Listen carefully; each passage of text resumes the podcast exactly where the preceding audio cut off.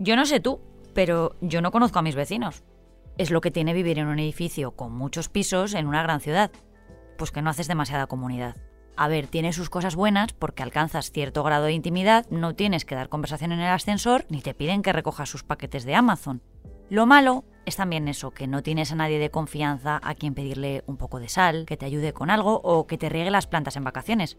Pero sigue habiendo vecinos extraordinarios que han conseguido sortear la desconfianza de los nuevos tiempos. Ahora te lo cuento. Soy Marta Hortelano y cada día, de lunes a viernes, quiero darte buenas noticias. Así que si necesitas un día sin sobresaltos, este es tu lugar seguro. Los buenos días, un podcast diario para ponerte de buen humor. Como te decía, yo no conozco a mis vecinos, aunque sí intento hacer vida de barrio en comercios de la zona. Pero hace unos días vi que una plataforma que recomienda los mejores sitios por tu vecindario, Nextdoor se llama, celebra un concurso anual en el que distingue a algunos de los mejores vecinos de España. Y este año, el premio de vecino más solidario se lo ha llevado un señor del madrileño barrio de Carabanchel. Verás, se llama Jordi Ferré y dedica parte de su tiempo a ayudar a los demás sin pedir nada a cambio, que es la única manera de ser solidario. ¿Y cómo? Pues creó varios grupos de WhatsApp en los que comparte regularmente ofertas de trabajo para ayudar a las personas sin empleo del barrio, sobre todo a los inmigrantes. Además de compartir posibles trabajos, informa sobre portales en los que se puede buscar empleo. De manera periódica, también organiza quedadas en su barrio animando a que las personas desempleadas se conozcan y puedan ayudarse entre sí en su búsqueda de empleo. Jordi invierte diariamente entre 4 y 5 horas rastreando webs de ofertas de trabajo para luego trasladárselas a los interesados. El año y medio que lo lleva haciendo ha reunido ya a más de mil personas. A veces incluso están en distintos grupos, entre los que tienen o no papeles en regla para ofertar unos u otros trabajos. El grueso de interesados provienen de Latinoamérica, porque hablan español, pero ha tenido también gente de habla inglesa y al final, pues todos se apañan para ayudarse. En Sevilla también hay otra ganadora, en este caso de la categoría de vecina más comprometida. Se llama Mercedes Bidot y regenta un centro infantil en el que organiza eventos para unir a los niños y niñas del barrio. Ella informa de las actividades que unos y otros van organizando en el barrio e invita a los vecinos a unirse o a proponer las suyas. No sé, pequeños gestos para hacer comunidad. Los premiados fueron elegidos a través de una votación dentro de la plataforma por los vecinos de Nextdoor y además del reconocimiento de la comunidad, han sido obsequiados con una tarjeta regalo para que consuman en su propio barrio o yo que sé, para que hagan una donación a una entidad social u ONG. Son iniciativas que me siguen haciendo creer en la gente, porque siempre os lo digo, en todos lados hay personas haciendo cosas geniales. Cada día hay a nuestro alrededor y sin fardar demasiado, pero en este podcast siempre los acabamos cazando, como a las personas que hoy nos traen usurios. Hola Luis. Hola Marta, ¿cómo estás? Pues de lunes. Pues mira, yo hoy vengo a hablarte de algo súper guay. Pero bueno, antes como siempre te lanzo una pregunta. ¿Qué opinión te merecen los microondas? Uf, pues mira, son unos trastos. Solo valen para calentar la leche y para hacer palomitas. la verdad, Jope, me, me, sorprende que tengas una opinión tan contundente sobre los microondas. No todo el mundo la tiene, yo creo. Eh, claro, es que hay defensores y detractores del microondas. Cuando empezó a comercializarse Marta, claro, la gente flipaba, como es normal. Se acababa, como decías, eso de tener que calentar la leche en un cazo, una cosa que era súper medieval. Pero luego empezaron a surgir muchos bulos y desinformación al respecto. A lo largo de las últimas décadas habrás escuchado mentiras, pues como que el microondas provoca cáncer o que destruye todos los nutrientes de la comida, ¿a que sí? Hombre, claro. Bueno, pues todos esos bulos son falsos. Y en el año 2005 la Organización Mundial de la Salud dijo que el microondas es totalmente seguro.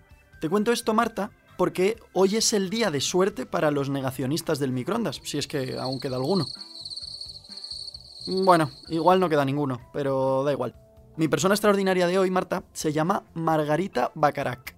Y con solo 16 años ha inventado, agárrate porque el nombre mola mogollón, la botella termocinética Maques 43. Sí que mola, ¿sí? Sí, sí, mola mogollón. Si yo con 16 años hubiese inventado la botella termocinética Maques 43, mi abuela de verdad que me pone un piso. Este invento extraordinario sirve para calentar los líquidos y semilíquidos con tu propio movimiento, sin necesidad de un microondas. En el mundo hay millones de personas que no tienen acceso a un microondas para calentar la comida. Y en este sentido, este invento pues, podría suponer un avance gigantesco. Y no solo eso, que evidentemente es lo más importante, pero también puede servir pues, para calentar bebidas si estás de ruta por el monte, por ejemplo. Lo más difícil para Margarita ha sido, fíjate tú, que la gente se la tomara en serio por su edad. Ella, sobre esto, dice que la edad no implica que una persona esté menos comprometida con sus objetivos. Yo le he preguntado también cuál es el objetivo que ella tiene en mente para, para este invento. Y mira lo que dice Marta. El objetivo de mi proyecto es crear una botella térmica que calienta los líquidos o semilíquidos que se encuentran en su interior con nuestro propio movimiento, pero que no solo sirva para calentar bebidas por placer, sino que también pueda ayudar a que personas en emergencias humanitarias o situaciones de extrema pobreza puedan mantener una alimentación en las condiciones térmicas adecuadas. Yo es que lo tengo clarísimo. En cuanto esté en venta, no me lo pienso. Es que, Marta, ya me estoy visualizando en mi sofá. Me veo viendo una peli, no me apetece nada levantarme para calentar el vaso de leche de antes de dormir. Uf, qué pereza. Pero ahí está, a un palmo de mí. Mi nueva botella termocinética Max 43. ¡Qué maravilla! De verdad, muchísimas gracias, Margarita. Ale, gracias a ti. Hace pocas semanas que ha vuelto a nuestras pantallas un programa que se convirtió en historia de la televisión en España. Me refiero a Operación Triunfo. Televisión Española lo estrenó en el año 2001, hace ahora 22 años.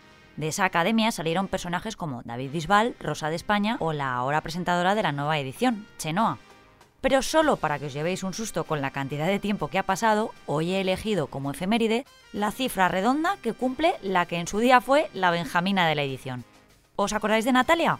Si no, seguro que con esto os refresco la memoria.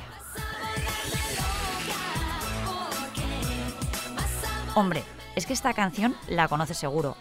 Natalia entró en Operación Triunfo con 18 años. Era la pequeña de la primera edición. Y así, como quien no quiere la cosa, hoy, 11 de diciembre, se apunta 40 años.